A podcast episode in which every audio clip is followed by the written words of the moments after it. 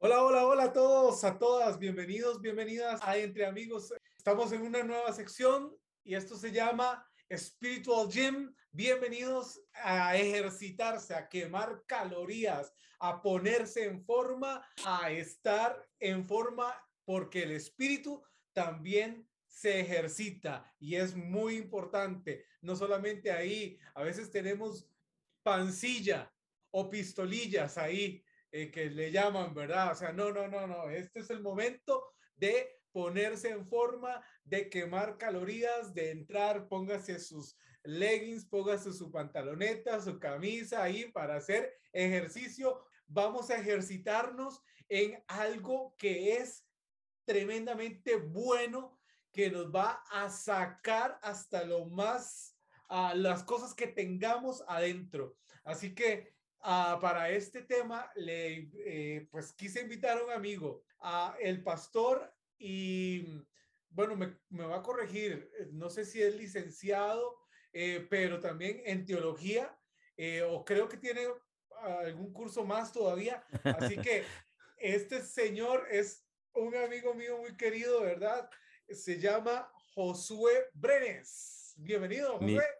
Mm, buenas tardes o buenos días o buenas noches en el momento en que estemos saliendo, pues es un gusto. Mi querido amigo Raiden, sí señor, eh, estoy para servirte.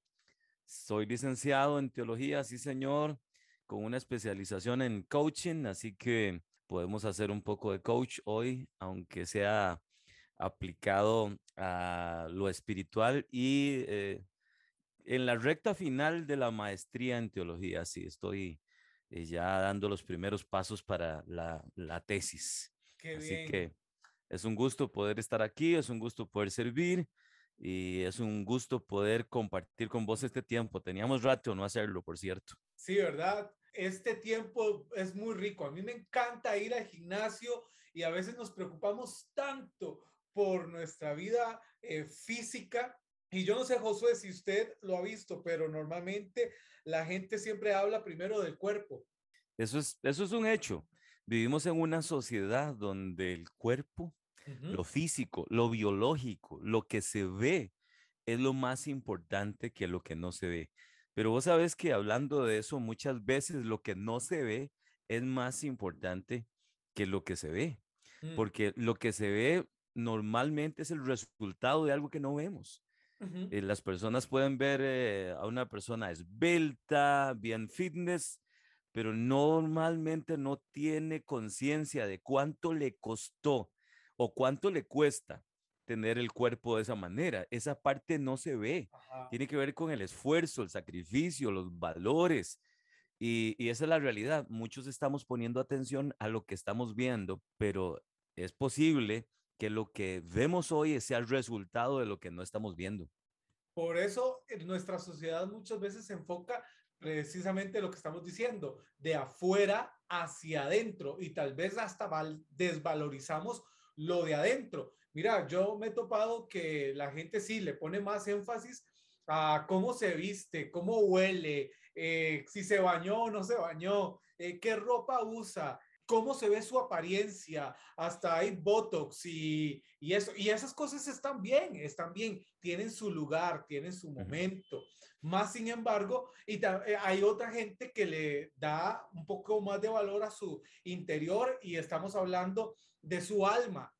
¿verdad? De su alma y andan ahí en noviados y emparejados y qué sé yo, ¿verdad? Y eso, eso está muy bien. Y también se preparan intelectualmente, etcétera, etcétera, ¿verdad? Y, y, tienen sus momentos de meditación, sus tiempos ahí para estar a solas y todo el asunto. Y eso está súper bien, ponerse en paz también en el alma, pero hasta ahí llegamos. Y hay alguna gente, muy poca creo, que va un poco más allá y creo que esto le llaman tripartitos, algo así, como que el ser humano está, tiene tres partes.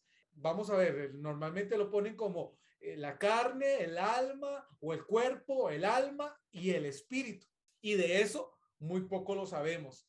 Uh, hay médicos que tratan el cuerpo, hay psicólogos que tratan el alma, pero el espíritu, ¿quién lo trata? Entonces, de eso, en eso estamos aquí, Spiritual Gym, para que no lo traten, sino para que usted más bien trate de, de ponerlo en movimiento para que ese espíritu se fortalezca y crezca. Y bueno, ese es el, lo que normalmente en el, en, popularmente se conoce como el espíritu, eh, perdón, el, el, cuerpo, el alma y el espíritu. Pero me parece que la Biblia, eh, hablando de teología y todo esto, la Biblia lo pone al revés, ¿verdad? Espíritu, alma y cuerpo. Sí, bueno, existen diferentes posiciones con respecto a esto. Raiden está en una posición que podemos hablar de un ser humano bipartito, que sería una parte biológica y una no biológica. Porque es posible que algún texto del Nuevo Testamento, cuando se habla del espíritu, pueda incluir el alma. Entonces, no puedo decir que estoy tan contrario a esa posición. Existe una posición, como bien mencionas, que podría entenderse como tripartito, aunque quiero decirte, mi posición es más que el ser humano es multidimensional. Me gusta e, esa manera de ponerlo, como para no cerrarme en una posición en absoluto, porque es cierto que somos seres biológicos, como bien acabas de mencionar, y somos seres eh, emotivos, emocionales, volitivos. Hay una parte ahí eh, que, que podemos llamar alma o psique, ¿verdad? Que es parte de quien somos. Existe una parte espiritual que podríamos hablar del centro de la persona misma, donde algunos eh, asumen que se encuentra el yo de la persona, que es el espíritu, pero también hay una parte que es social, que nos permite, se permite o se construye de todas las anteriores. Es decir, vivo en medio de una sociedad porque soy un ser social, tengo relación con otras personas, no, no fui hecho por Dios para estar aislado. Así que esa dimensión también es nuestra. Y esa dimensión es como el espacio donde eh, funciona el ser humano, tanto en la parte biológica en esa parte eh, de orden inmaterial. Pero también esa funciona en relación con Dios, porque estamos puestos para ser seres espirituales, pero ok, algunos piensan en un ser espiritual aislado cuando dicen, bueno, yo soy una persona espiritual, pero solo, solo piensan en una meditación tal vez tipo trascendental, donde están solos consigo mismos y, y no estoy negando el valor de la introspección. Pero es que somos seres sociales y aún a nivel espiritual somos seres sociales. Hay otros eh, que dan mucha importancia dentro de esta, este espacio social, espiritual, a su relación con los ángeles, por ejemplo. Eh, y eh, puede ser factible, aunque mm, e, eso hay que ponerlo entre comillas, podría ser un poco peligroso porque si creemos en los seres espirituales, por supuesto, usemos una generalidad. Puede haber seres espirituales positivos y seres espirituales negativos pero somos estos sobre todo, y esta es mi, eh, mi posición, ser seres relacionales, sociales, con Dios también. Y es esa parte espiritual de la cual hablabas que me permite tener esa comunión con Dios, me permite entrar en relación con Dios, me permite entrar en intimidad con Dios. Entonces, por eso me parece que la multidimensionalidad, perdón, es una manera muy adecuada de categorizarnos, porque igual, eh, ¿dónde, ¿dónde termina el alma y dónde el espíritu? Ay, es un poco complejo. Eh, entonces, cuando hablamos de multidimensionalidad, podemos pensar en, una, una, mezcla, porque si, si desaparece la parte biológica, ¿dónde está, dónde hay una separación de la parte eh, psíquica, por ejemplo, y la parte biológica a nivel de cerebro? sabemos que eh, hay una unidad, pero nadie hasta ahorita ha podido demostrar hasta dónde comienza una y termina otra. Entonces, hay un mix, una, una mezcla maravillosa que Dios hizo en el ser humano que nos permite esa capacidad de ser multidimensionales. Y en esta área, eh, mucha gente eh, lo descuida, la verdad, el área espiritual y anda escuchando tantas cosas y anda, bueno, eh, viendo, tratando de, de alimentarse. Y pues aquí es donde está Spiritual Gym para fortalecer su espíritu bien y pues bienvenido y a toda la gente que nos está escuchando. Espero que ya con esta calentada que estamos dando, eh, este es apenas el calentamiento. Ahora vamos a entrar al tema que nos atañe al día de hoy y es, eh, vamos a ejercitarnos en los dones. Eh, los dones es algo que la gente habla, es que sí, tiene el don de de dibujar, tiene el don de cantar, tiene el don de, de, hacer milagros, el don de hablar, eh, tiene el don de bailar. La gente lo, lo, dice. Y también hay gente que dice dones, talentos. Eh, eh, o sea, hay, hay toda una mezcolanza, hay una pura cosa ahí. Usted que es pastor y teólogo, por eso lo invitamos, para que nos ayude y nos aclare las preguntas que tenemos. Y pues bueno, vamos a ver. Entonces, comencemos por esto. ¿Qué son los dones? Gracias. Tienes razón, es un tema complejo y un tema donde voy a tratar de no ser dogmático. Cuando utilizo la palabra dogmático es una persona que toma un posicionamiento que es sumamente cerrado, a veces con base en algún texto bíblico y algunas veces con base en la suposición sobre un texto bíblico. Entonces, hay que tener cuidado en esto, no quiero ser dogmático porque existen diferentes posiciones y uno debe ser bastante respetuoso sobre las diferentes posiciones. Muy bien, le, te planteo esto. nacemos como seres humanos con ciertas habilidades naturales. Y, y, me parece que cuando hablamos de dones espirituales, no estamos hablando de esto. Estas habilidades naturales podemos llamarles de diferente manera. Algunas personas les llaman talentos, por ejemplo, eh, y yo creo que nacemos con esas habilidades o capacidades y que con el tiempo se van desarrollando. O bien algunas habilidades podríamos adquirirlas que dependen mucho de la tonalidad de alguien, de la inteligencia, eh, o corrijo esa expresión, no la inteligencia, soy más partidario del posicionamiento de Howard Gardner de las inteligencias o las inteligencias múltiples, algo que hoy está, pues, eh, aunque inició en los años, sí, inició en los años 70, en los años 80 del siglo pasado, las primeras investigaciones, realmente hasta el último tiempo como que se ha sentado en el conocimiento popular entonces ya, ya tenemos algún periodo de tiempo de investigaciones, pero bueno, eh, es importante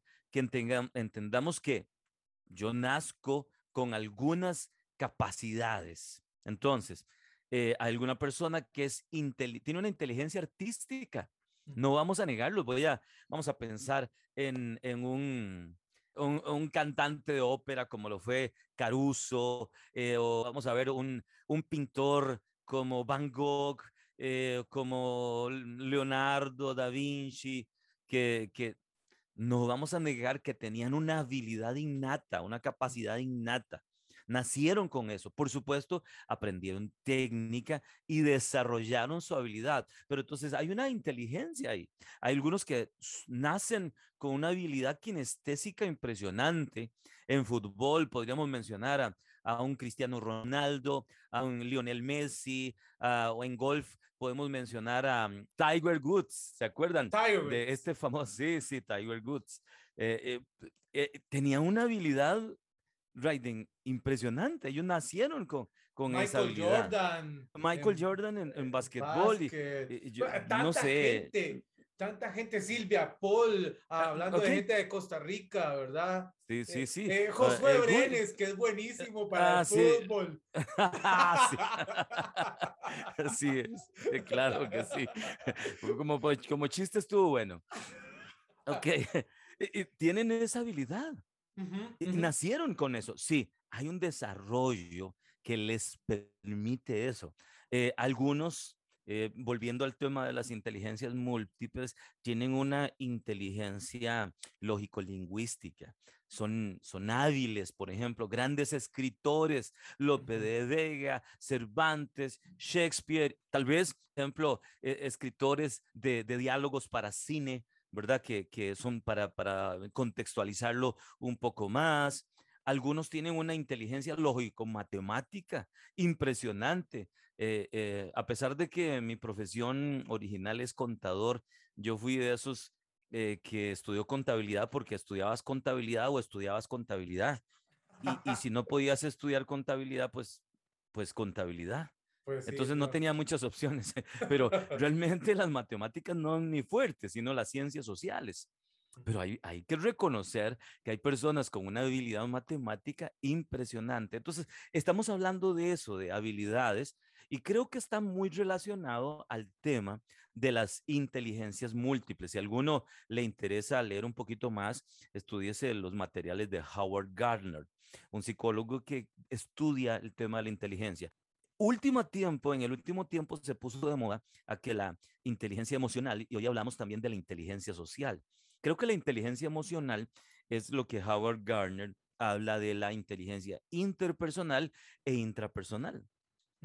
Howard Gardner decía que había personas que tenían una inteligencia, eh, perdón, una inteligencia interpersonal, son hábiles con las relaciones con otras personas.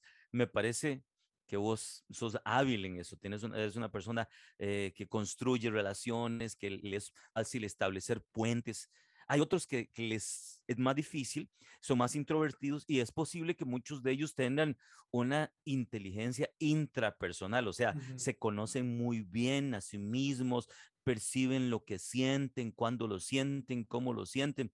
Dicen que algunos filósofos y que algunos eh, pensadores de las grandes religiones tenían una gran inteligencia intrapersonal. Bueno, esto es posible. Entonces, para mí el tema de talentos eh, está circunscrito a esta parte meramente de desarrollo de la inteligencia con la que nací. Podemos hablar que, que viene genéticamente, que fue heredada de los padres, etc.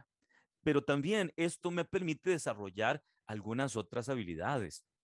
Hay algunos que son muy buenos en la locución, por ejemplo.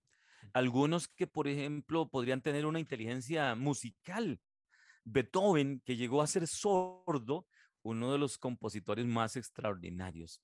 Pero también hay algunos que tienen una voz suprema y desarrollaron estas habilidades. De pronto uno con una, una voz extraordinaria lo usa mejor en la locución y otros en el canto. Entonces encontramos ya dos elementos, aquellos con los que nazco, aquellos innatos, que son naturales, que, encontramos las grandes genialidades dentro de eso, pero también encontramos habilidades que se desarrollaron en el, en el proceso de la vida, que la fuimos aprendiendo, por ejemplo, las habilidades con la informática, las, eh, las habilidades con la tecnología, que no nacemos con esta, pero las desarrollamos por medio del aprendizaje. Pero aquí está, ahora sí. Esto no me parece que sean los dones del Espíritu Santo o dados a una persona. Bien, aquí necesitamos circunscribirnos a un espacio que es, es, el espacio de la cristiandad y de aquellos que somos creyentes de una Trinidad y creyentes de las Escrituras. Muy bien. Eh, vamos a ver. Antes, antes de avanzar, entonces, vamos a ver, me queda tanta cosa que dijiste buenísima. Me queda entonces que algunos nacemos y bueno, creo que todo mundo entonces nace con una habilidad, con un talento, con una capacidad. No hay nadie que haya eh, nacido sin que, mira, yo no soy bueno para nada. Alguna gente le llaman así, esto es un bueno para nada. Sí, sí, sí, Pero esto es un título que le pusieron a alguien, ¿verdad? Más sin embargo, eh, lo que quiero decir es que todos nacemos entonces con una habilidad, algo con el que ya traemos. Y eh, entonces estoy pensando de que a pesar de que tal vez yo soy bueno para pintar, entonces eh, me gusta la pintura, qué sé yo, también eso lo puedo desarrollar y llevar a un, a un perfeccionamiento, ¿verdad? Correcto, eh, correcto. Entonces, todas estas cosas y pues todo lo que estabas diciendo de las inteligencias y cómo lo llaman algunos pensadores y etcétera, etcétera. Eh, entonces, para puntualizar ahí un poquitico todo lo que dijimos, ¿verdad? Y ahora está, vamos a hablar, entonces estos, estamos hablando que son como dones, pero como naturales. alguna gente le llaman dones, pero sería como talentos o dones naturales y hay dones, pero ahora que vas a, hablarnos un poquito de los dones espirituales. Correcto. Permíteme devolverme un momento. Claro. Yo diría, todos somos inteligentes, right? Mm. Todos somos inteligentes. Somos inteligentes de una manera diferente. Es triste, es lamentable, pero vivimos en un sistema educativo que valora ciertas inteligencias. Si hiciéramos una pirámide, creo que la pirámide más alta es la inteligencia matemática. Cuando alguien muy hábil en matemática dice, oh, qué persona más inteligente. Ah, es inteligente en matemáticas. Porque tendríamos que definir inteligencia. Inteligencia para mí, y algunos pensadores dicen en palabras muy simples, es la capacidad de resolver problemas. Eso es inteligencia. Así que no todos somos hábiles para resolver los mismos problemas. Alguien puede resolver un problema de, matemática, pero otro puede resolver un problema de comunicación. Por ejemplo, hay una carrera que me encantaría llevar en un futuro, es la de resolución de conflictos. hoy, los conflictos, no hoy, siempre, han sido, son parte de la vida. Los, hay conflictos en las iglesias, hay conflictos en la sociedad, hay conflictos en una empresa. En la familia. En la familia. Entonces, la, la persona que tiene, eh, ha desarrollado cierta inteligencia emocional, como dirían algunos pensadores, o bien una eh, inteligencia interpersonal e intrapersonal, con la técnica adecuada, tal vez podría colaborar en la resolución de conflictos. Entonces aquí tenemos una inteligencia que no es la misma que la inteligencia matemática. Eh, hay algunos pensadores extraordinarios que en sus relaciones fueron terribles, fueron pésimos esposos o pésimos padres o no se llevaban bien con otras personas. Y es que eran inteligentes, por supuesto, en un área específica, en otra no la desarrollaron adecuadamente. Eso me hace pensar, perdón, eso me hace pensar qué importante cómo nos necesitamos unos a otros. Eh, no, hay nadie que pueda decir, mira, yo tengo, soy doña toda, ¿verdad? Popularmente, soy doña toda, o sea, yo no necesito de nadie. Em, o sea, ¿no? Porque sí necesitamos, ¿verdad? Unos a otros, porque, o sea, no, no todos somos eh, traemos todo el kit completo, ¿verdad?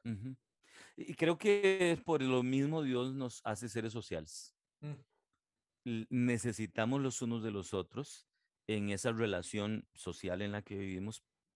Existe una mutua dependencia. Eh, vamos a ver, hoy se ha, hecho, se ha hecho mucho énfasis de la independencia, pero tenemos que hablar de la interdependencia. Mm. Eh, no somos una isla. Hoy, hoy más que nunca lo sabemos, que aquellas actitudes modernistas de la exacerbada individualidad ha hecho pagar un precio altísimo a la sociedad, al planeta Tierra, que está sufriendo los embates de una sociedad que se pensó sola para sí misma pero que estamos realmente interconectados en todas las áreas, pues a nivel individual, esto, esto es un hecho. Así que reafirmemos, todos somos inteligentes en alguna área. El hecho de que el sistema educativo no haya desarrollado eh, tus posibilidades no significa que no seas inteligente. Mm. Significa que debes descubrir tu inteligencia. Y esto me lleva a un segundo nivel, es cuán importante es conocernos a nosotros mismos. Un famoso pensador griego dijo esto. La de él era conócete a ti mismo. Así que e, este es el otro elemento. Muchas veces no conocemos cuál es, voy a usar tu, tu, tu frase, el kit que tenemos, el kit con que se nos dotó para venir a esta, a esta tierra, a esta vida. Cada uno de nosotros debe conocer cuáles son sus habilidades, cuáles son sus capacidades, y potencializar estas capacidades, porque vivimos una sociedad donde parece que es más importante lo que no tengo que sí tengo. Y esto, por cierto, me recuerda un texto de las escrituras, eh, donde el profeta, un profeta llamado Eliseo, eh, se encuentra con, con una viuda que está pasando una situación terrible, está en pobreza, en miseria, y, entonces él le dice, ¿qué tienes en casa?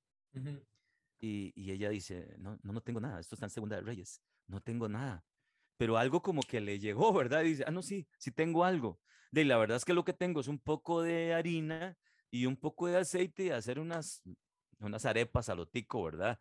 O unas pancakes, como quieran llamarlos algunos, de y echarme a morir. Eh, su percepción original es que no tenía nada, pero después hizo un inventario y dice, no, no, sí tengo, tengo estas dos cosas. Y estas dos cosas que tiene es que sucede un milagro en su vida. Ahora, este es el punto importante, no voy a entrar en el texto, sino en cuanto nosotros nos reconocemos que tenemos. Eh, y esto me ha sucedido muchísimo a mí en el área de las relaciones personales, cuando mm. estoy asesorando a alguien. Una de las preguntas que tenemos que hacer es con qué cuentas, cuáles son tus habilidades, cuáles son tus capacidades. ¿Y cómo nos cuesta determinar qué, qué son mis habilidades? Si usted pone a una persona, los que nos escuchan el día de hoy, haga un experimento tome una, libreta y ponga ahí 10 habilidades que tiene. Ah. Y, empezamos así como muy fuerte. Bueno, yo, yo, yo puedo hablar en público. Uno, eh, dos, este, eh, y ya, ya empezamos a trabarnos. Eh, no, este, bueno, yo creo, estudié, ok, estudié. Y tres, cuatro, cinco. Y, eso, y eso poniéndole mucha mente, ¿verdad? Y las neuronas están ahí trabajando, pero increíblemente, ¿verdad? Y, eso demuestra que no nos conocemos, Raiden, adecuadamente. Y cuando yo no me conozco, no sé cómo utilizar lo que tengo. Sí, sí, sí. Peor, ¿sabes qué? A veces conocemos más lo malo porque estamos bombardeados más de eso. Es que yo no soy bueno para esto, no soy bueno para lo otro. Y ahí sí es, fácil hacer una lista enorme de que eh, esto que estás diciendo, vieras que eh, hace como unos cinco años para acá, he estado yo con eso, eh, ¿qué, ¿en qué soy bueno? ¿Qué capacidades tengo? Eh, eh, o sea, todas esas cosas me han llevado mucho, vamos a decirlo, introspección, digámosle, ver eso dentro de mí, qué es, para qué soy bueno, qué habilidades tengo. Y de hecho, un día de estos compartiendo con un grupo de gente, me decía, no, es que yo, o sea, no, eso no me gusta, yo prefiero, es, y así, muy religioso, yo solo prefiero solo Cristo. Y yo, pero, sí, ¿cuál es el problema? ¿Verdad? O sea, no, no estamos hablando nada fuera de Cristo. Eh, eh, todas esas cosas más bien añaden valor a nuestras vidas. pero pastor, todavía estamos contestando la pregunta, ¿qué es los dones? Y nos hemos quedado en los dones naturales y usted casi, y fue culpa mía, que me declaro culpable acá, de que y vas a decirnos sobre los dones espirituales y cómo los ejercemos y cómo, y cómo los descubrimos y qué son y, bueno, todas estas cosas, ¿verdad? Sí, sí, eh, mira, eh, pero no, no creo que el, el, preámbulo haya sido totalmente fuera de lugar porque exactamente es ahí donde hay una confusión.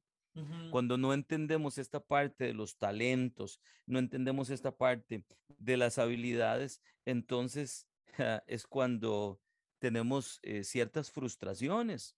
Eh, yo quiero mencionar, hay un autor que a mí me gusta muchísimo, se llama Christian Schwartz. Christian Schwartz hizo una investigación eh, propiamente en, en el área de, los dones propiamente, y cuando hablo de los dones, estoy hablando de los dones espirituales. Y Christian Schwartz dice, un don espiritual es una habilidad especial que Dios da según su gracia a cada miembro del cuerpo de Cristo para que sea utilizado en el desarrollo de la iglesia. Mm. Esta, esta definición es muy interesante. Bien, Empecemos con la palabra don. La palabra don, eh, que en, nuestra, en nuestro español se traduce ahí, viene de una palabra, eh, griega eh, que aparece en el Nuevo Testamento como charis, gracia. Así que en algunos casos se traduce como gracia y en otros casos se traduce como don o como regalo. Así que si, nos circunscribimos al texto bíblico, el concepto de don tiene que ver con regalo. algo que yo recibí como un regalo. No es algo que tengo de manera natural. ¿Quién me da ese regalo? Ni que ese regalo me lo da Dios. Perdón, perdón. Ni que lo adquirí por algún conocimiento o por llevar a algún instituto o, nada de eso, sino que es, entonces es un regalo.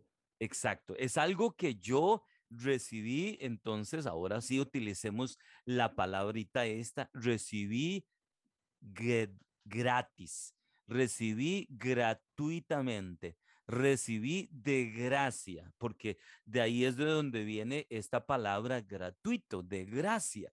Entonces, definitivamente los dones espirituales dentro de, ahora sí insisto, de una perspectiva cristiana, de aquellos que creemos en las escrituras como nuestro eh, fundamento de vida, como nuestra regla de vida, creemos entonces que los dones espirituales, ahora sí, circunscritos a esto, es un regalo que hemos recibido. ¿Quiénes lo hemos recibido? Los que estamos en el cuerpo de Cristo, que hemos recibido al Señor Jesús como Señor de nuestras vidas, somos parte de la familia de Dios, tenemos al Espíritu Santo en nuestras vidas. Y ahora sí, estos dones son del Espíritu Santo, son de Dios. Bueno, hay algunos que hablan de los dones del Padre, los dones del Hijo y los dones del Espíritu. Bueno, es un, es un tema interesante para hablar. Christian Schwartz es uno que, que tiene ese pensamiento. Independientemente, creo que es el Espíritu Santo el que los trae nuestras vidas.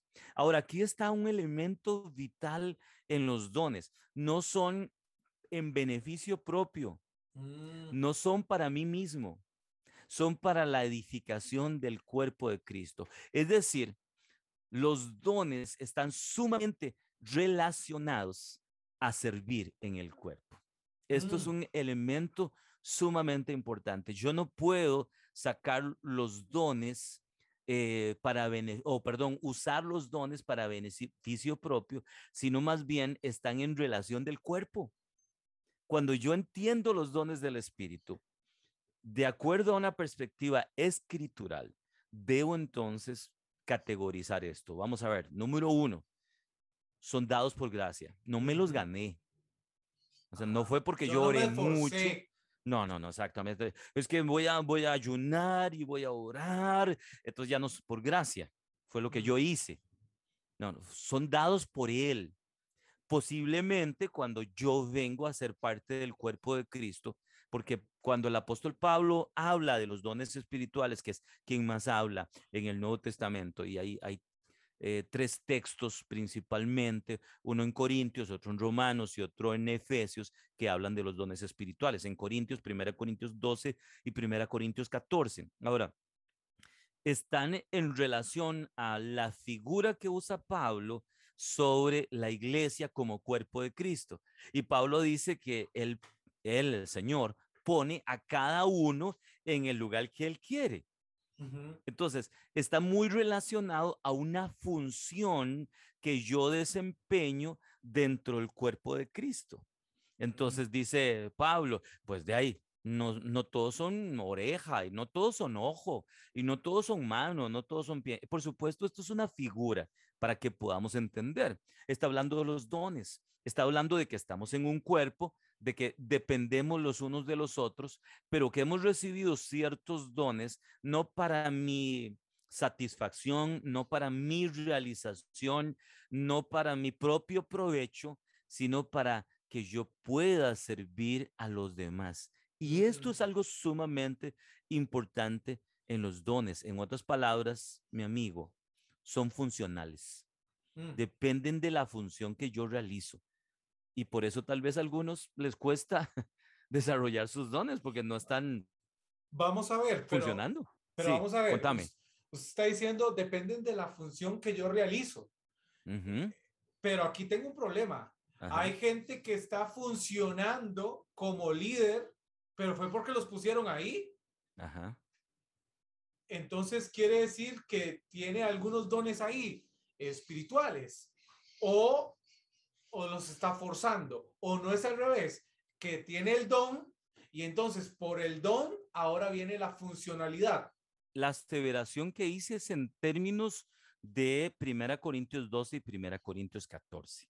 O sea, Dios me coloca en una parte del cuerpo y Mm, por estar en esa parte del cuerpo que tiene una función, entonces me da los dones para que yo funcione adecuadamente dentro de esa posición del cuerpo. Si yo soy ojo, pues necesito la habilidad de ver y si soy oído, necesito la habilidad de escuchar y si yo pues soy boca, necesito una lengua para comunicar, pero si soy mano, necesito una habilidad táctil y una habilidad prensil y si yo soy, no sé, este, qué sé yo, torso, eh, mi función va a ser más ser fuerte para sostener la columna vertebral. Simplemente son analogías que Pablo utiliza. Ok, entonces, el punto aquí eh, es, vamos a ver, es muy interesante. M- ¿Cómo lo percibo yo? ¿Cómo debo saber, o cómo voy a saber en cuál parte del cuerpo estoy? Bueno, de- dependiendo del diseño que Dios me dio. Por eso es importante el autoconocimiento. ¿Cuál es el diseño? Eh, aquí, para los que nos oyen, no, tal vez no van a poder, eh, tal vez no, no van a poder ver lo que estoy usando, así que lo voy a describir. Delante tuyo tengo unos lentes. Entonces, ¿para qué los uso? Pues para leer. Entonces yo usualmente me los pongo, me los eh, coloco sobre las orejas y sobre la nariz para poder ver para poder leer propiamente, adecuadamente. Entonces, si yo tengo esto, yo la pregunta es, bueno, ¿por qué fue diseñado de esta manera? Yo podría usarlos para otras cosas. Sí, vamos a ver. eh, volvámonos creativos. ¿Para qué puedo usar esto? Se me ocurre que estos lentes los podría usar como prensalibros. ujú. eh, los podría usar, vamos a ver, Como lupa, como como un clip, como, lupa, correcto. Como un para, clip súper grande ajá, para también las prensar pa- hojas. con las patillas, claro. O para hacer un fuego. eh, eh, para hacer un fuego. Eh, Entonces, siendo creativos, hay algunas maneras que, que yo podría utilizarlo. Pero la pregunta es, ¿fue diseñado para eso? Mm, No, el diseño, el que lo pensó, el que lo fabricó, le dio ciertas habilidades, pero le dio un diseño. Y este diseño me va a decir su propósito. mm, Así mm, que los dones están muy relacionados con el diseño y de modo eh, magnificado. No, no conozco, no, no, no sé qué palabra más eh, eh, rimbombante, extraordinaria puedo usar. Con el propósito. Hay mucha gente que anda a la, buscando propósito en la vida, mi amigo, pero tienen que conocerse y decir, ok, ¿cómo me diseñó Dios? Porque el diseño me va a decir cómo, cómo funciona. Si yo tengo delante mío una escoba, vamos a ver, volvámonos creativos. ¿Cómo puedo usar una escoba? Ah, Se me ocurre mm, para cortar- col- colgar una cortina de una ventana o, o- una cortina de, de, de un baño. mm. Podría ser. Este, vamos a ver, ¿cómo puedo usar una escoba? Una escoba me puede servir Para, para, para disciplinar a los hijos. para darles por la cabeza así. Que, no te oiga el pan, compañero. Pero eh, ese es el diseño, para eso fue diseñado. No, no fue diseñado para eso.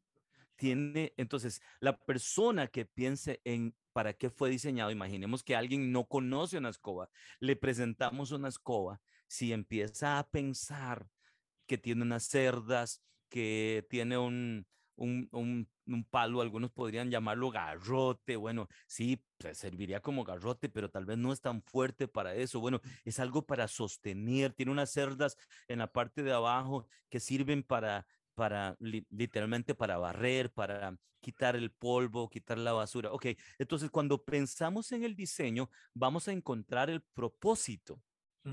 Entonces, yo no voy a encontrar mi propósito si no entiendo mi diseño. Y por eso el autoconocimiento es importante. No de una perspectiva egoísta, sino más bien cómo me diseñó Dios. Ujú. Ok, entonces tengo mis talentos, pero también tengo los dones espirituales. ¿Cuáles son los dones espirituales que Dios me dio? Eso me va a, ayudar a determinar para qué sirvo. Como decía el chavo, ¿para qué sirvo? ¿Para qué soy bueno? Esa era la, la, se recuerda la frase del chavo, llegaban y, ¿para qué soy bueno? Ok, cuando yo me respondo esa pregunta, ¿para qué soy bueno? Entonces posiblemente voy a estar descubriendo algunas cosas mm. importantes de mi propósito.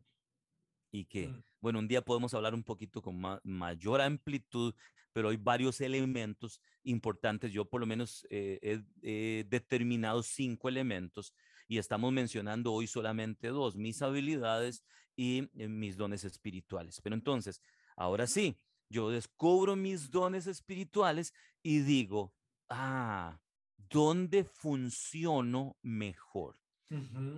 ¿Cuál es el, lado contrario, lo que vos mencionabas? Ponemos a una persona porque hay una necesidad y la ponemos ahí a funcionar y alguna vez puede ser como una escoba eh, sosteniendo una cortina, pero la escoba nunca está realizada porque dicen, ay, estoy, está bien, mm, aquí estoy, pero no me veo tan bien, no me siento tan bien porque fue diseñada para hacer otra cosa. Entonces el descubrimiento de los dones es vital. Muy bien, querías decir pero, algo, Raiden. Pero precisamente eso me lleva a, una consulta que tenía, es decir, ¿cómo los descubrí? ¿Cómo los descubro? Es decir, entonces usted me está diciendo que de solo sirviendo, como poniendo, ah, practicando esto, haciendo aquí, o, es una forma de, descubrirlo, o hay alguna otra forma para descubrir a qué don tengo, porque ¿cómo voy a saber si soy bueno para hablar en público, para, vamos a decir, eh, si tengo tal don del espíritu, por ejemplo, si soy, si soy bueno para ser líder o no, si nunca lo hago. ¿Me explico? Correcto, correcto. Bien, 1 Corintios 12, 7 dice que a cada uno les da manifestación del espíritu para provecho. Ok, aquí está. Hablamos de provecho en el cuerpo, ¿verdad? No para mi propio aprovechamiento. Es mm. decir, si alguien tiene el don de enseñanza, no es para enseñarse a sí mismo, es para enseñar a otros. Entonces, posiblemente el que, la persona que tiene el don de enseñanza no, no se va a edificar a sí mismo, no, no se aprovecha. No es que yo digo, ok, voy a enseñarme hoy.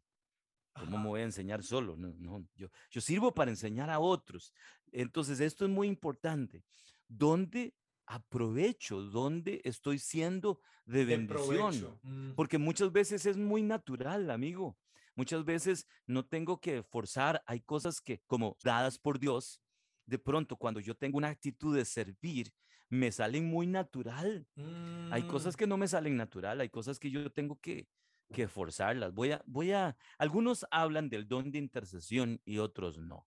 Me parece que si bien es cierto, no encuentro en la Biblia alguien que tenga, eh, con esas palabras, que existe el don de intercesión, pero sí me parece encontrar personas de mucha oración en las escrituras, como, como Simeón o como Ana, que, que, aunque la Biblia no dice que hay un don, me parece que, que fluía algo de Dios en esto. Y por mi experiencia he notado personas que definitivamente todos debemos orar, pero oran eh, de una manera extraordinaria. Y no solo eso, eh, porque tal vez alguien podría pasar todo un día orando, pero hay respuestas extraordinarias cuando estos oran. Pero ¿sabe qué he notado, mi amigo? Estas personas que, que tienen habilidad, este don que yo llamo intercesión, casi nunca oran por sí mismos hay un corazón tan maravilloso en ellos que siempre están orando por otros. Entonces, ve, ahí nota uno algo. Primero, le sale natural, nadie tiene que forzarlos. Eh, no tiene uno que estarle diciendo, usted tiene que levantarse a las 4 de la mañana a, orar. Mire, yo no sé cómo hacen. Hay gente que ora toda hora. Yo tengo algunas personas en mi chat y, voy a decirlo aquí entre nos, que no salga de Centroamérica. No, no, así entre amigos. Sí, sí, es de la gente de intercesión de nuestra iglesia. Mira, ¿sabe qué hice? Silencié el chat de ellos. Amigo, una de la mañana, ponen un mensaje, dos de la mañana. Esta gente no duerme, ¿o qué? ¿Qué están pensando? Pero eh, eh, eh, les sale natural. Ellos mm. están en eso. ¿Me mm. entiendes? No hay, no hay que forzarles. hay algunos de nosotros que posiblemente, ay, eh, algunas veces yo he sentido la inquietud de Dios de levantarme a las 4 de la mañana a orar. Pero así, así entre nos, amigo, ¿cómo me cuesta? Sí. Doy 50 vueltas y yo digo, ok, me levanto porque me levanto, porque si no, aquí me dan las 7 de la mañana durmiendo. Pero esto no, ellos les sale muy natural. Mm. Entonces, hay, hay, hay un deseo natural. Filipenses dice que el que pone, eh, eh, el querer pone también el hacer. Entonces, hay un, hay un querer ahí que le surge de manera natural. Pero hay algo más otras personas están siendo aprovechadas, bendecidas, están siendo de provecho para otros de una manera muy natural. Mm. Esto es muy importante. Posiblemente Dios no me va a dar un don por algo que yo rechazo, que no quiero, que me parece incómodo. Te voy a ser franco, yo soy hijo de un misionero. Mi padre ha trabajado en la reserva indígena desde hace 50 años, de más de 50 años. Él ama estar allá. Y antes, eh, cuando no entendía esto bien, yo tenía un temor, amigo, que no te imaginas. Yo decía, uy, Dios, no me mandes, por favor, a, trabajar a la reserva indígena. No porque no ame a los hermanos, yo he ido, he disfrutado. Uy, Dios, no me mandes a, a la China, no me mandes. Y era un miedo terrible. Hoy entendí que no, porque mi papá cuando está allá, mira, tiene un placer, una realización, un disfrute maravilloso. Él está en su charco. No es que Dios le, torció la espalda y lo mandó. Entonces, hay otros como su servidor que tienen don de la enseñanza, que me encanta estudiar. Yo compro libros, estoy siempre leyendo, hay un curso y me meto a un curso y que quiero estudiar griego, que quiero estudiar hebreo, que quiero y, eh, y, hay personas que dicen, uy, estudiar, ay, no, no, no, la sangre de Cristo me cura, dicen algunos. Posiblemente esa persona que piensa ahí es, es mira, sería muy difícil que tenga el don de la enseñanza, porque es una mm. persona que no tiene ese deseo de aprender. Y, y si vos me decís, antes eras así, no, algo pasó en mi corazón y Dios provocó eso. Y aquí es donde insisto, es el Espíritu Santo quien anda detrás. ¿Qué te parece? ¿Estoy aclarando las cosas o las estoy dejando más enredadas? No, no, me parece muy bien. Entonces estoy entendiendo que el que tiene un, un don, entonces implica que tiene un llamado. Ok, exactamente. Está sumamente relacionado al llamado. Mm. Ok. Ahora, Quiero decirte eso. Creo que todos tienen dones. Perdón, perdón. Todos los hijos de Dios. Perdón, perdón, antes de que digas eso. Entonces, si tengo un, don, eso no quiere decir que tenga la autoridad para hacer y deshacer como yo quiera. No, no, no, no. Ok. ¿Qué implica entonces que tenga un, pues entonces, o sea, lo que yo estoy entendiendo es de que que tenga un don no quiere decir que tenga y que yo quiera, vamos a ver, que tenga la autoridad y ahora soy el gallo del gallinero. Eh, o no, no, no, sino que implica que ahora tengo el don para servir, para edificar, para servir a otros. Eso es lo que implica, porque hay gente que dice, ah, sí, ahora soy el diácono, eh, eh, soy el, el pastor, o soy el profeta, y entonces, ¿verdad? Ahora todo el mundo me hace caso a mí. Soy, soy, la última chupada del mango, decía alguien. Eh, ok, mira, estás tocando un punto muy importante. No tiene que ver con la autoridad. Mm. La autoridad tiene que ver con algo de relaciones.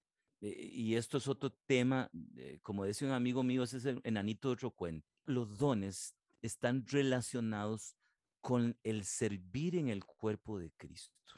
Ahora, todos fuimos llamados a servir, todos.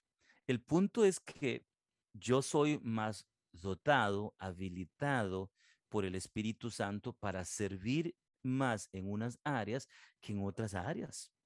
Mm. Simple. Pasa igual que entonces como con los dones naturales. Entonces no todo mundo tiene los dones, o sea, porque hay gente que dice, el apóstol, el apóstol es el que tiene todos los dones. Eso es falso, entonces. Eh, Totalmente. Pasa, pasa igual que con los dones naturales. No todo mundo tiene todos los dones naturales y tampoco tiene todo mundo todos los dones espirituales, ¿verdad? Porque si no sería sería Cristo, ¿verdad? Eh, sí, e, exacto, el Espíritu Santo, que es el que provee los dones, jamás. Él me da unos dones de acuerdo a la función que Él quiere que yo desempeñe dentro del cuerpo de Cristo. ¿Cómo voy a bendecir el cuerpo de Cristo? Bueno, entonces, de acuerdo a esa función, pues si yo voy a hacer escobos, voy a tener unas hebras para barrer. Es, es, eso es natural, porque entonces si yo descubro, ah, ¿cuáles son mis habilidades? Y es que aquí creo que tenemos un problema mi querido amigo, aún con los títulos. Mm. Ah, yo he venido creciendo en los últimos años con respecto a este concepto, ¿verdad? Es que es el apóstol. Bueno, sucede que si estudiamos bien claro la Biblia, el apóstol es, eh, el apostolado es un don que significa ser enviado. Eh, pero si estudiamos la vida, por ejemplo, del apóstol Pablo, el que era apóstol también era maestro. Y posiblemente algunos dicen que sí, otros que no, tal vez era profeta, tal vez parece que profetiza en algunos momentos. Entonces, el apóstol Pablo no fue apóstol o el gran apóstol por ese don apostolar, sino que tenía una combinación de dones que lo hizo único. Y esa combinación de dones es, es la, la maravillosa huella digital espiritual que Dios nos dio. Vamos a ver, yo, yo tengo eh, facciones, eh, personalidad diferente, pero me reconocen en Costa Rica normalmente por una huella digital que me hace único. Bien, creo que lo que yo soy en mucho está determinado por esa combinación de dones. Por ejemplo, su servidor tiene algunos dones como el de la enseñanza, el de el liderazgo, el don eh, de ciencia o de, conocimiento, como algunos llaman, el don de fe, e, etcétera. Puedo hablar de algunos dones que tengo, pero entonces no es que yo tengo el don de fe o yo tengo el don de pastor o el don de profeta, sino más bien el punto es cuál es la combinación de dones que me hace a mí único. Eh, imaginemos que cada don tenga un color. E, es una manera que, me gusta ilustrarlo. Entonces, si yo tengo cinco dones en funcionamiento con cinco colores diferentes y yo uno todos esos dones, entonces agarro el amarillo, el rojo, el verde y el magenta y los pongo todos juntos, ¿qué combinación de color me da? Entonces me da una combinación única y me doy cuenta que aunque otros tengan dones similares, similares, perdón, no son iguales yo, porque la combinación de dones que Dios le dio es única para que puedan cumplir un rol único en el cuerpo de Cristo. Entonces ya no es tan importante que yo sea líder. Mm en ese sentido, todos somos líderes, porque nadie tiene los dones, personalidad y llamado que yo tengo. Yo soy único en el cuerpo de Cristo, vos sos único. Así que ahí donde estás, eres líder y yo donde estoy, soy líder. Y lo importante, eh, aquí es lo más importante, que esté en el lugar correcto. Porque cuando estoy en el lugar correcto, voy a ser el líder que Dios quiere que yo sea. Y no tengo que parecerme a vos porque la combinación que Dios me dio es única, mi amigo, es única. Ahora, si a eso le unimos que tengo ciertos talentos que son únicos y que tengo un historial de vida, ya te estoy dando los otros elementos, un historial, una formación que Dios me ha dado única. Entonces ya tengo ahora dones espirituales, habilidades y talentos y tengo una formación de vida única. Dios me trajo, Dios me formó desde el vientre de la madre y me ha traído por un proceso de, vida que no es el tuyo. ¿Para qué Dios me trajo en este, eh, por este desarrollo? Para ser la persona que Dios quiere que yo sea.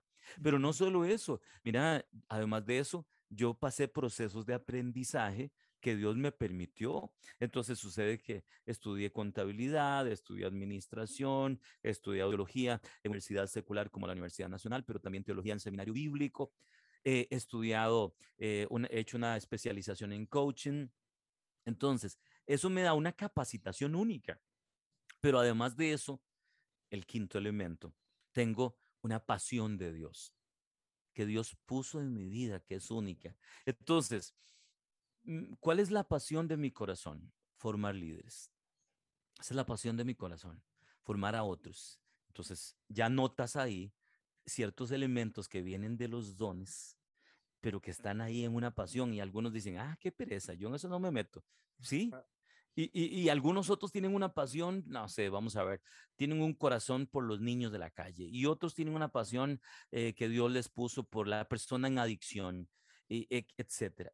Todos esos elementos me, hablan de un diseño único.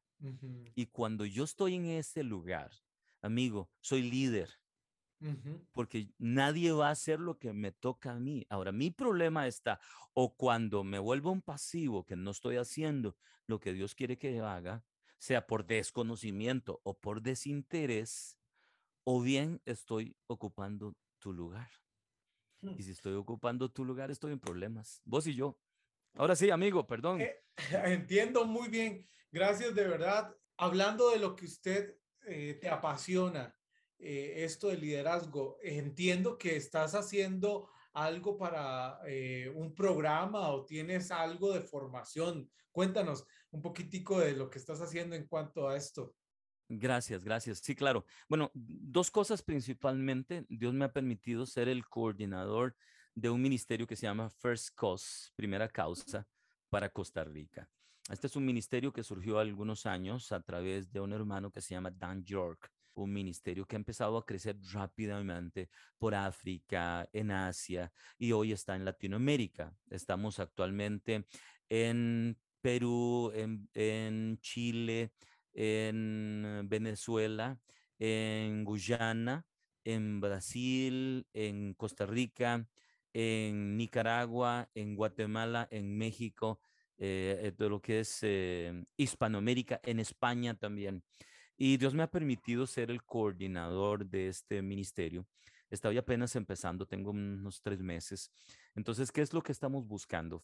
Formar liderazgo con bases sólidas bíblicas, pero un liderazgo de servicio, un liderazgo que no venga del ámbito empresarial, aunque se podemos, podemos hablar de elementos que vienen de del asunto empresarial, nuestro enfoque es el carácter, desarrollo de carácter y habilidades de acuerdo a las escrituras para tener líderes más enfocados, eh, que sean de bendición en Latinoamérica. ¿Sabes qué? En Latinoamérica tenemos problemas con el caudillismo, ¿verdad? Somos muy dados a eso. Entonces estamos buscando modelos escriturales más enfocados en la edificación del cuerpo. Eso es una de las áreas donde estoy. Eh, trabajo también en un, en un, seminario, en un instituto bíblico, que en esto, por, momentos de pandemia, estamos un poco detenidos por, por toda la situación que entiende, pues es normal, eh, por la imposibilidad de las fronteras y eh, organizar grupos, pero es enfocado a enseñar teología principalmente a pastores y líderes que no pueden, cursos económicos, ir a los seminarios normales. Entonces vamos a lugares de Latinoamérica. Bueno, yo he estado en, los indígenas no en, en, en, Panamá, por ejemplo, en lugares aquí en Costa Rica donde no puede ir un seminario, o en lugares de Nicaragua bien recónditos, amigo, en El Salvador, en Guatemala, enseñando. Soy parte de esto, que es una de las pasiones de mi vida. Y últimamente estoy desarrollando algo que hemos llamado Visión sin Fronteras que tiene que ver con una red de ministerios donde podamos darnos mentoría y cuidarnos los unos a los otros. ese es el enfoque. Eh, entonces, cada vez estoy enfocado menos a nivel local y más a nivel regional. Esto es lo que estoy haciendo en, pocas palabras, amigo. Wow, sí, bastante. Y eh, todo esto lo pueden, eh, la gente interesada, lo puede buscar ahí en, en Facebook, en, Facebook. Instagram. Ah, ok, perfecto. En Facebook, en Facebook. Eh, te voy a ser franco. Eh, las herramientas tecnológicas son una de mis debilidades. hay, un amigo que me dice, mira, abrí el Instagram. Y sí, bueno, tenemos que, que hacerlo pronto. Eh, pueden buscarme como Josué Brenes en, en, Facebook y ahí estaré para servirles. Y también en nuestra página de First Coast, First Coast Latino, First Coast Hispanoamérica, perdón. Ahí vamos a estar eh, y creo que van a ser muy bendecidos. Es un enfoque para mm, eh, edificar el cuerpo de Cristo. Estoy haciendo algo similar a lo que estás haciendo en este momento, solo que por video, entrevistando a personas eh, eh, bien preparadas. La semana pasada entrevisté a un amigo mutuo, el doctor Daniel Park. Tuvimos una charla sobre la mentoría que fue una bomba. Mira, eh, he recibido comentarios, hubo personas que me llamaron a mi, a mi teléfono después de haberlo escuchado. Ayer entrevisté al doctor Daniel, perdón, Daniel, el doctor Luis eh, González, que es un doctor en educación y doctor en teología. Estuvimos hablando sobre un desafiante, cómo formar la siguiente generación. Eh, a nivel espiritual. La próxima semana estará el doctor Jaime Brenes, que aunque es Brenes, no, es, no es familia mía. Estaré pronto con el doctor eh, Jim Panayo, que él estará tocando el tema de la formación del carácter en el líder. En, fin, tenemos algunos temas muy interesantes que vamos a estar trabajando desde la página de First Coast. Y Amigo, gracias. Y súper recomendado a toda la gente que nos sigue, que nos está escuchando. Vayan, búsquelo. Buen material, buenas entrevistas, muy buen, de verdad, súper recomendado. Josué Brenes en Facebook y First Coast en también eh, Hispanoamérica. En Facebook, sí, sí. Hay, Nuestra página electrónica está ahí, pero entra a Facebook y ahí vas a encontrar eh, nuestro link hacia la página electrónica. Para ir concluyendo, ¿qué beneficios me da el ejercitarme en los dones? Ah, qué buena pregunta, porque, amigo, si la si la recibimos de un ángulo equivocado, es no es un acercamiento adecuado, porque como dije, el enfoque de los dones es para beneficio de otros. E, es decir, te lo pongo de esta manera. Si yo tengo el don de sanidad, no es para sanarme yo, es para que otros sean sanos. Mm. Pero esto es un beneficio del cuerpo porque nos pone en interdependencia. O sea, Raiden, te necesito y vos me necesitas. Y eso para mí es un beneficio extraordinario en medio de una sociedad individualizada, egoísta, ególatra, donde podemos reconocer la necesidad del, otro, no como otro distante, sino otro que es importante, valioso para mí. Pero si hablásemos desde una perspectiva muy individual, que me cuesta verlo así, pero, pero es el, el hecho de encontrar mi lugar. Porque encontrar mi lugar me da realización, Muchos están buscando una realización por plata, por carro, por, eh, no sé, por tener una casa grande, por tener una gran profesión. Y muchas gentes llegan a escalar a esos niveles y al final se dan cuenta que, solo generó insatisfacción. Alguien dijo una frase que son tan pobres que solo dinero tienen. Mm. El dinero es importante, no voy a hacer un iluso para decir que no es importante, pero eso no te da realización te puede dar un momento de satisfacción. O sea, llegaste a una meta, tenés un título, compraste el carro, lo estrenaste y anduviste un tiempo con carro nuevo y luego el nivel de satisfacción baja. Pero el nivel de realización, la realización es constante. ¿Cómo te sentís realizado cuando en, encontrás sentido de la vida? Mi, tesis, una de las tesis que hice está basada en la teoría de la logoterapia de Viktor Frank. Viktor Frank fue un psiquiatra eh, que estuvo en los campos de concentración nazi porque era de ascendencia judía. Y es, es, escribió un libro, escribió muchos, ¿verdad? Pero un libro que me desafió que se llama El hombre en búsqueda del sentido. Y él ahí cuenta cómo hubo personas que fuertes, eh, morían rápido. Y él decía, ¿qué pasó? Y algunos que eran aparentemente débiles sobrevivían. Y esto lo llevó a pensar, ¿qué es lo que tiene? Y, ellos, estas personas, tenían un sentido de la vida, tenían una razón por la cual vivir. Muy bien, eh, eh, hay más del tema, estoy resumiendo al máximo, pero por cierto, es un buen libro, recomiendo para leer, se llama El hombre en búsqueda del sentido de Víctor Frank. Bueno, entonces, cuando estás usando, descubriendo y usando tus dones espirituales, te das cuenta que estás en el lugar correcto, te das cuenta que puedes ser de bendición, que no vives solo para ti mismo y eso te da un estado de realización, de saber que estás cumpliendo el propósito para el cual viniste a esta tierra. Y amigo, eso no tiene comparación con nada. Wow. Gracias, gracias, eh, Pastor Josué Brenes, amigo. De verdad, muchas gracias por este tema. Eh, espero que toda la gente que nos esté escuchando vaya, salga de una vez aquí, eh, que lo escuche este tema, vaya, piense, conózcase un poquito más, pregúntese usted mismo, ¿qué con mi vida? ¿Qué tengo? ¿Qué Dios me ha dado? Vaya, pregúntele a otros también, ¿qué ve en mí? ¿Verdad? A la gente muy cercana, sus propios familiares, a su gente que le está mentoreando, eh, usted mismo, ¿por qué no va? Se arrodilla un poquitico y no le va a hacer malo. Vaya, ore y dígale al Señor, a Dios, ¿qué es lo que quieres tú de mí? Y, y de fijo, de alguna manera, algo, una señal le traerá y le dirá más o menos que. Así que vaya, póngase a servir, vaya, haga, ponga en práctica los dones que ya tiene, tanto espirituales y por supuesto también los naturales, por favor. los Déjame decir algo más antes de cerrar, amigo. Sé que el tiempo voló. Se vale equivocarse. Se vale, se vale, porque muchas veces tenemos mucho temor de equivocarnos. Ok, tranquilo, te diste cuenta que no, que ahí no, usar un término muy evangélico, no fluiste. Paz de Dios, tranquilo, no hay problema, porque lo hiciste con una buena actitud. Eh, y haga la prueba de canto. Y tal vez no canta ni los pollitos, ¿de qué le vamos a hacer? Pero tal vez sí. e inténtelo. Muchas veces, muchas personas no desarrollan todas sus habilidades porque tenemos un temor a equivocarnos y tenemos que quitarnos ese temor. Inténtelo, de verdad, inténtelo.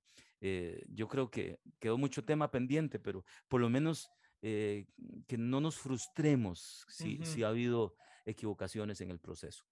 Gracias, amigo, perdón.